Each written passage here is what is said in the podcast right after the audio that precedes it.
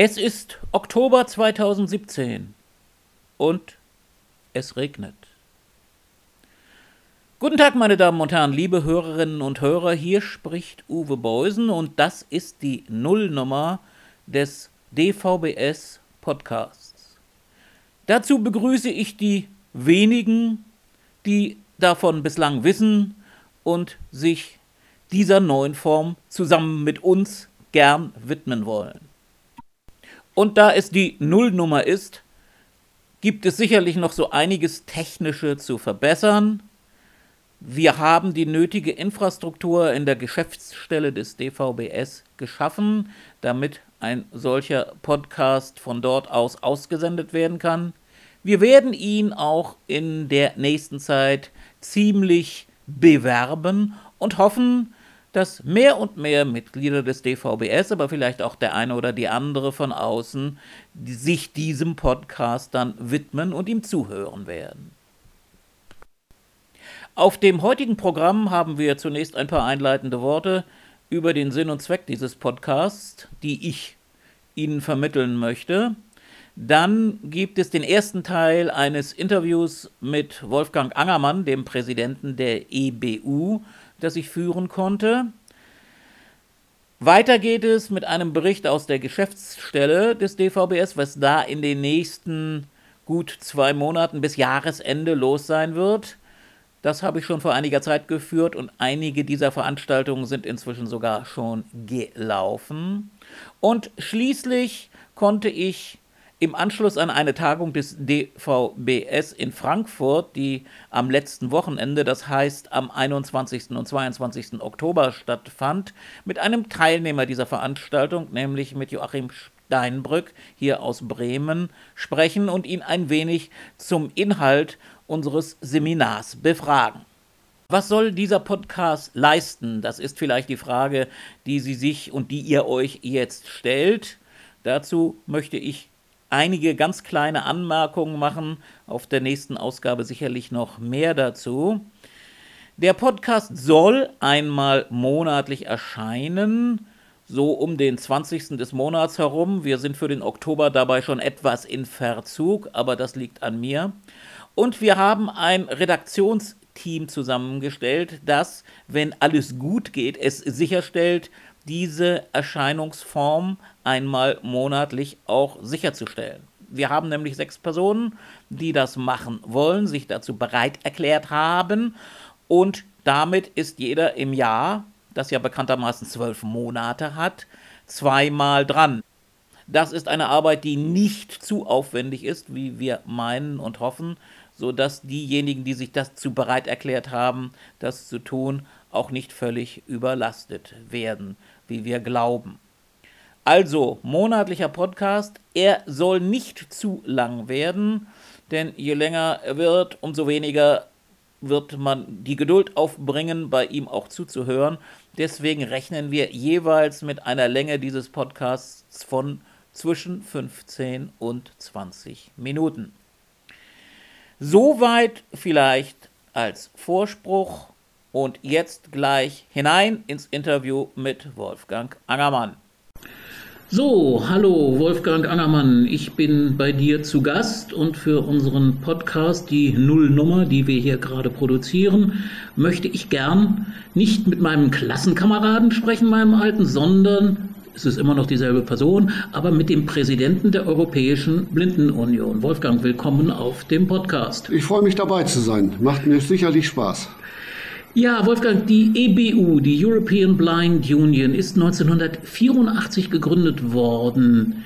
Wie ist sie eigentlich entstanden? Es gab vor der EBU und vor der Weltblindenunion, der WBU, gab es zwei internationale voneinander getrennte Organisationen, nämlich den Weltrat für die Blindenwohlfahrt und die Internationale Föderation der Blinden. Der Weltrat für die Blindenwohlfahrt war zuerst da und aus ihm ähm, ist dann die Föderation der Blinden entstanden, aus einer gewissen ja, Revolte heraus, weil die Selbsthilfeorganisationen sich von den Institutionen ähm, ein bisschen erdrückt fühlten. Und daraus ist die IFB entstanden, die Internationale Föderation der Blinden. Aber es war dann so, dass diese internationalen Organisationen nebeneinander tätig waren. Sie taten im Wesentlichen das Gleiche. Es war ein großer Aufwand an Zeit, an Geld und an Energie. Und so kam man dann irgendwann vernünftigerweise zu dem Beschluss, das müssen wir irgendwie zusammenbringen. Und das ist dann im Jahr 1984 sowohl auf europäischer als auch auf Weltebene passiert. Es sind die einzelnen Regionen entstanden in der Welt. Und ähm, ja, man kann heute sagen, die WBU ist das, was geblieben ist und die EBU. Und da ist dann, und das ist aus unserer Sicht ja gut, der Selbsthilfegedanke sehr stark in den Vordergrund getreten. Sprechen wir ein bisschen über die Organisation der EBU für diejenigen, und das werden doch sehr viele sein, die darüber wenig wissen. Wie seid ihr organisiert? Es gibt wie in jedem Verein eine Generalversammlung. Es gibt wie in jedem Verein einen Vorstand, der bei uns Präsidium heißt, wie also auch beim Deutschen Blinden- und Sehbehindertenverband. Und es gibt dann die entsprechenden Fachgremien, die tätig sind, wobei wir in der EBU an die Stelle von Fachgremien oder besser gesagt von Fachkommissionen inzwischen sehr projektorientiert handeln. Das heißt, es werden Arbeitsinhalte definiert, auf deren Grundlage dann einzelne Arbeitsgruppen, einzelne Projektbetreiber tätig sind. Das sind also im Wesentlichen dann die nationalen Organisationen. Wir haben eine Geschäftsstelle, um das mal so ein bisschen in uns, auf unsere nationale Ebene zu übertragen. Eine kleine Geschäftsstelle, die ist sehr viel kleiner als die vom DVBS. Wir haben nämlich nur vier Leute. In Paris ist unser Büro, das ist äh, im Rahmen der EBU Entwicklung so entstanden. Und äh, da äh, haben wir eine Aufteilung, da gibt es den Geschäftsführer, den Executive Director, dann gibt es den Projektofficer, der sich mit EU-Projekten befasst, dann gibt es den Informationsofficer und dann haben wir noch eine ganz allgemeine Bürokraft. Also doch sehr klein, aber fein und wie ich finde, sehr effektiv. Ja, das Gefühl habe ich auch immer gehabt, wenn ich Sachen von der EBU gelesen habe. Eigentlich erstaunlich mit wie wenigen Leuten man doch so ziemlich viel erreichen kann, wobei natürlich auch die nationalen Organisationen unterstützen. Aber nochmal zurück, so viel man erreichen kann, man muss es finanzieren. Wie finanziert sich die EBU? Wir haben zwei Hauptsäulen. Die erste ist natürlich die, die beim jedem Verein die Hauptsäule ist. Das sind nämlich die Mitgliedsbeiträge der nationalen Organisationen. Mitglieder sind in der EBU die nationalen Organisationen zurzeit 45. 45, das äh, wird äh, bei manchen schon ein Klingeln auslösen. Hallo, ja, es sind viel mehr als die 28 äh, Staaten, die in der EU sind. Es sind nämlich vor allem die vielen kleinen Staaten, die nach dem Auseinanderbrechen der UdSSR entstanden sind und die sind auch Mitglied in der EU. Aber natürlich auch alle Staaten, die äh, auch so nicht zur EU gehören, wie zum Beispiel die Schweiz, Norwegen, Island und andere. Das heißt, wir haben hier eine, äh, ein Gebiet, das reicht von Portugal bis äh, Aserbaidschan und von Island bis Malta. Und äh, die nationalen Mitglieder, die zahlen alle einen Mitgliedsbeitrag je nach wirtschaftlicher Fähigkeit. Da haben wir eine Gruppierung, das will ich jetzt nicht weiter ausführen, aber es sind eben unterschiedliche Beiträge, die gezahlt werden. Dann haben wir als zweite große wichtige Säule Zuflüsse aus Projekten, die wir im Rahmen unserer Verbindung mit der Europäischen Union durchführen und äh, die EU stellt ja für bestimmte Bereiche Gelder zur Verfügung, aus denen wir dann auch diese Projekte finanzieren und wie das ja bei Projekten so ist, das kennt man ja hier auf nationaler Ebene auch, da fällt natürlich auch immer ein gewisser Teil für Personaleinsatz ab und den brauchen wir auch dringend, um unser Büro in Paris zu finanzieren. Du hast gerade das Stichwort EU auch genannt.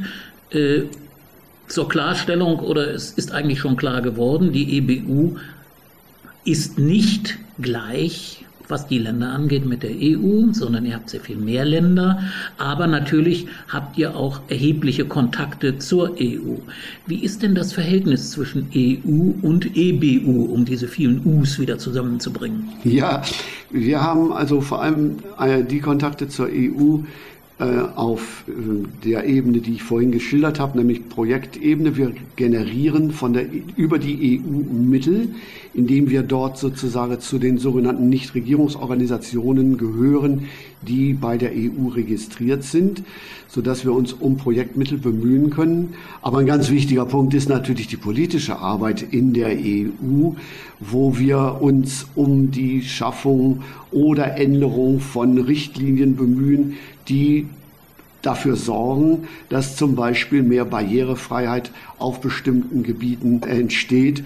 Und äh, das ist dann natürlich unsere Hauptarbeit im politischen Sinne, die wir dort betreiben. Und das tun wir mit Hilfe von typischer Lobbyarbeit, indem wir Positionspapiere schreiben, indem wir Kontakte zu bestimmten Abgeordneten, zu Kommissionen, zu Arbeitsgruppen ähm, herstellen und darum bemüht sind, teilnehmen zu können an Hearings bei der EU, sodass eben auch äh, gelegentliche Reisen nach Brüssel anstehen. Und das sind alles die Dinge, die uns mit der EBU in Zusammenhang, äh, mit der EU in Zusammenhang bringen. Ihr seht, das ist gar nicht so leicht, äh, diese Buchstaben auseinanderzuhalten. Gut, äh, ein Land, das die Buchstaben demnächst auseinanderhalten will, ist Großbritannien. Stichwort Brexit. Ich weiß, dass das Royal National Institute of the Blind heißt jetzt inzwischen, glaube ich, ne, wenn ja, ich es richtig ja. weiß. Mhm. Also die englische große Organisation, äh, dass sie sehr viel Arbeit auch in die EU hineingesteckt hat bislang. Wie wird das aussehen nach dem Brexit? Habt ihr euch darüber Gedanken gemacht, beziehungsweise gibt es da Modelle? Wie sieht das aus? Ja, wir machen uns sehr viel Gedanken darüber, immer noch, ähm, weil dieser Brexit ähm, nicht nur der, muss ich dazu sagen, hat dazu geführt, dass im Moment zwischen dem RNIB, also dem Royal National Institute of the Blind, und der EBU geradezu Funkstille herrscht. Das ist sehr traurig, sehr unerfreulich. Die, ähm, das RNIB gehört immer noch zu den großen mit nationalen Mitgliedern in der EBU und leistet auch einen entsprechenden finanziellen Beitrag. Aber was uns im Moment wirklich fehlt, sind die Ansprechpartner. Die, die wir hatten, sind nämlich alle nicht mehr für das RNIB tätig. Deren Arbeitsverträge sind beendet worden. Und das führt im Moment dazu, dass wir in der Tat das RNIB nicht als politische Kraft in der EBU äh, zur Verfügung haben, obwohl eine Menge anstünde, was auch vom RNIB weiter betrieben werden müsste, wie es früher betrieben wurde. Das ist sehr schade und wir machen uns sehr viel Gedanken.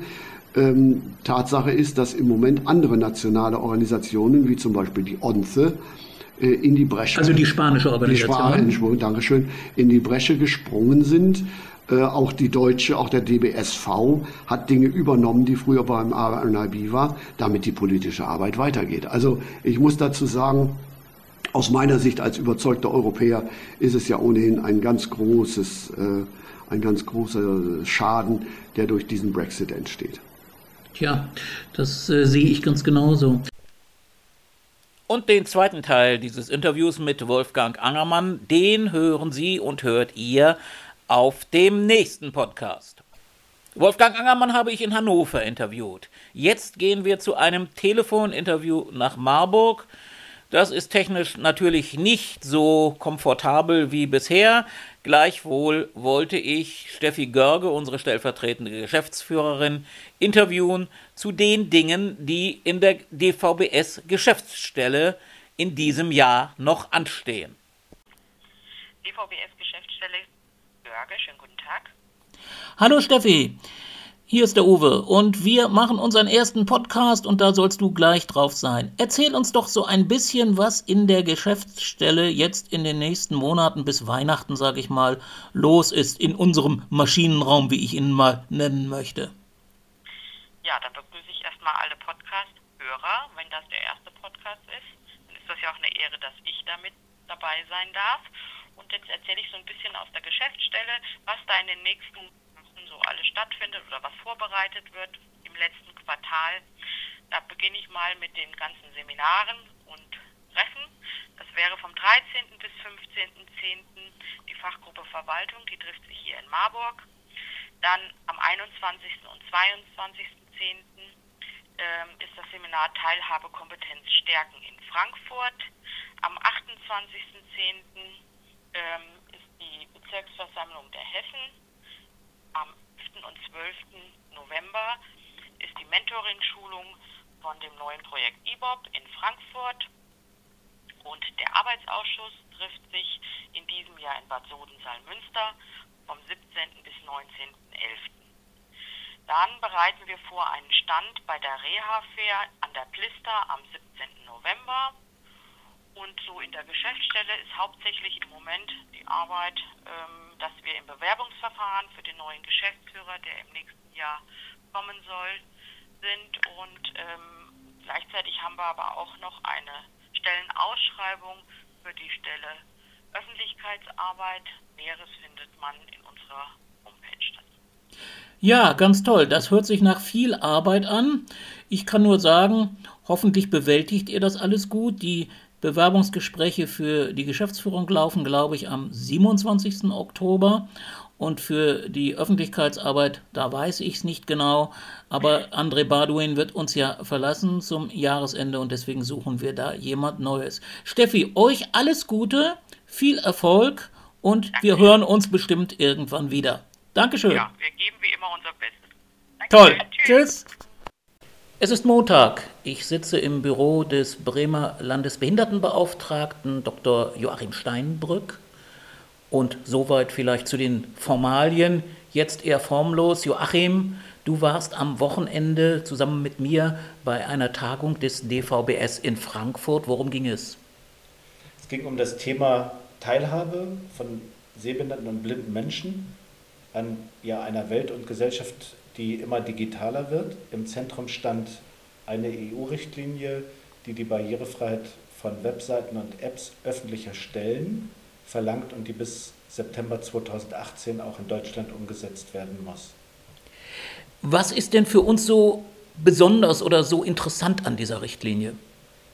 Diese Richtlinie ist in mehrfacher Hinsicht interessant weil sie Barrierefreiheit auch dort verlangt, wo es nach deutschem Recht bisher nicht verlangt wird. Öffentliche Stellen meint zum Beispiel auch Kommunen, Kreise, äh, Landkreise. Bisher gelten viele Landesbehindertengleichstellungsgesetze nur für das Land selbst, nicht aber für die Gemeinden. Folge davon ist, dass diese auch nicht zur Barrierefreiheit ihrer Internetangebote verpflichtet sind. Das ist eine Erweiterung. Dann wird die Barrierefreiheit auch für mobile Anwendungen, für Apps verlangt und es wird Barrierefreiheit auch für Dokumente und Programmanwendungen, die auf den Internetseiten untergebracht sind, verlangt. Das heißt auch hier eine Erweiterung zugunsten der Barrierefreiheit. Die Richtlinie hat auch so besondere Mechanismen, von denen wir uns einiges versprechen. Was ist dazu zu sagen? Also zunächst muss die, jede Internetseite einer öffentlichen Stelle Auskunft darüber geben, äh, wie sie mit der Barrierefreiheit umgeht. Das heißt, was barrierefrei ist, was auf dieser Seite noch nicht barrierefrei ist und warum das noch nicht barrierefrei ist. Also ein Begründungszwang. Dann ist unterzubringen ein Feedback-Mechanismus auf der jeweiligen Internetseite. Das heißt, Menschen, die die Seite nutzen, müssen die Möglichkeit haben, mit der verantwortlichen Stelle zu kommunizieren und dieser die Rückmeldung zu geben, an der und der Stelle habe ich aber zum Beispiel mit meinem Screenreader oder meiner Vergrößerungssoftware Schwierigkeiten, da funktioniert die Barrierefreiheit nicht. Das Weitere, das Dritte ist dann, dass auch noch ein Beschwerdemechanismus in Deutschland installiert werden muss. Das heißt, wenn Seiten nicht barrierefrei sind, muss ich die Möglichkeit haben, mich hierüber bei verantwortlichen Stellen, die dann dem nachgehen müssen, zu beschweren. Wie glaubst du, wird das Ergebnis der Umsetzung, die ja erforderlich ist in deutsches Recht, wie wird das aussehen? Werden wir da sehr viel erreichen oder wie ist da deine Einschätzung? Weil es eine Richtlinie ist, die ja eine Verpflichtung enthält für die Bundesrepublik Deutschland, muss Deutschland auch was tun. Deshalb bin ich gedämpft optimistisch, dass es hier auch gelingt, tatsächlich dann irgendwann mal wirklich barrierefreie PDF-Dokumente auf Internetseiten zu finden, auch Anwendungen, sei es die elektronische Steuererklärung, die Ummeldung beim Einwohnermeldeamt, die auch für uns blinde und sehbehinderte Menschen funktioniert und nutzbar ist. Ähm, ich bin auch optimistisch, dass dieser Feedback-Mechanismus installiert werden wird. Bei den Beschwerdestellen hoffe ich, dass es gelingt, wirklich unabhängige Beschwerdestellen, die auch eine gewisse Durchschlagskraft entfalten, zu haben. Ich denke mal, Politik und Verwaltung tendieren immer eher dazu, äh, Lösungen, die nichts kosten, die nicht aufwendig sind, zu forcieren, voranzubringen. Ich könnte mir zum Beispiel vorstellen, dass für Bremen gesagt wird, auch das kann doch der Landesbehindertenbeauftragte zusätzlich mit dem gleichen Personal mitbewältigen. Und da müssen wir aufpassen, dass solche Billiglösungen nicht zustande kommen, dass zumindest das erforderliche Personal dazu kommt und dass die Beschwerdestelle wirklich unabhängig ist, weil man muss ja auch mal jemanden auf die Füße treten, wenn die Anforderungen der Barrierefreiheit nicht erfüllt sind. Und das geht nur, wenn eine unabhängige Stelle das macht. Nun haben wir sehr viel Input bekommen an diesem Wochenende, aber die Ergebnisse einer solchen Tagung müssen ja auch weiter umgesetzt werden. Was ist da besprochen und auch beschlossen worden? Wir haben doch eine Reihe konkreter Handlungsschritte verabredet während der Tagung. Zum einen haben die Teilnehmerinnen und Teilnehmer, die ja aus verschiedenen Bundesländern kamen, sich bereit erklärt, für das jeweilige Bundesland ein kleines Team zu bilden, äh, ein kompetentes Team zu bilden, um die Blinden- und Sehbehinderten Selbsthilfe vor Ort bei der Durchsetzung dieser Richtlinie fachlich kompetent zu unterstützen. Das heißt, wir haben uns ein Stückchen weit auch auf Ebene der einzelnen Bundesländer vernetzt. Es war auch ein sehr kompetenter Teilnehmerinnen- und Teilnehmerkreis, Juristen, Juristinnen, aber auch viele IT-Expertinnen und Experten, sodass hier doch auch viel Kompetenz vertreten war, die jetzt in den Bundesländern genutzt werden kann. Wir haben verabredet, dass ich als Binnenbeauftragter des Landes Bremen zusammen mit dem DVBS, den anderen Landesbeauftragten, anbiete, eine Informationsveranstaltung zu besuchen, wo wir über die Richtlinie und die nächsten Handlungsschritte konkret informieren. Und wir planen für Anfang nächsten Jahres, voraussichtlich in Berlin, eine Veranstaltung, die sich an die Fachöffentlichkeit richtet, also an politisch Verantwortliche, an in Verwaltungen Verantwortliche, wo wir nochmal unsere Forderungen, was die Umsetzung der Richtlinie angeht, zur Diskussion stellen wollen und auch erst einmal der Fachöffentlichkeit vorstellen wollen. Joachim, vielen Dank für dieses Gespräch. Ich danke dir. Das war es für die Nullnummer des DVBS Podcasts im Oktober 2017. Bleibt uns gewogen, spart nicht mit Kritik und natürlich auch nicht mit Lob. Der nächste Podcast soll, wenn wir es hinbekommen, um den 20. November erscheinen und ich hoffe, dass ihr schon mit Spannung darauf wartet.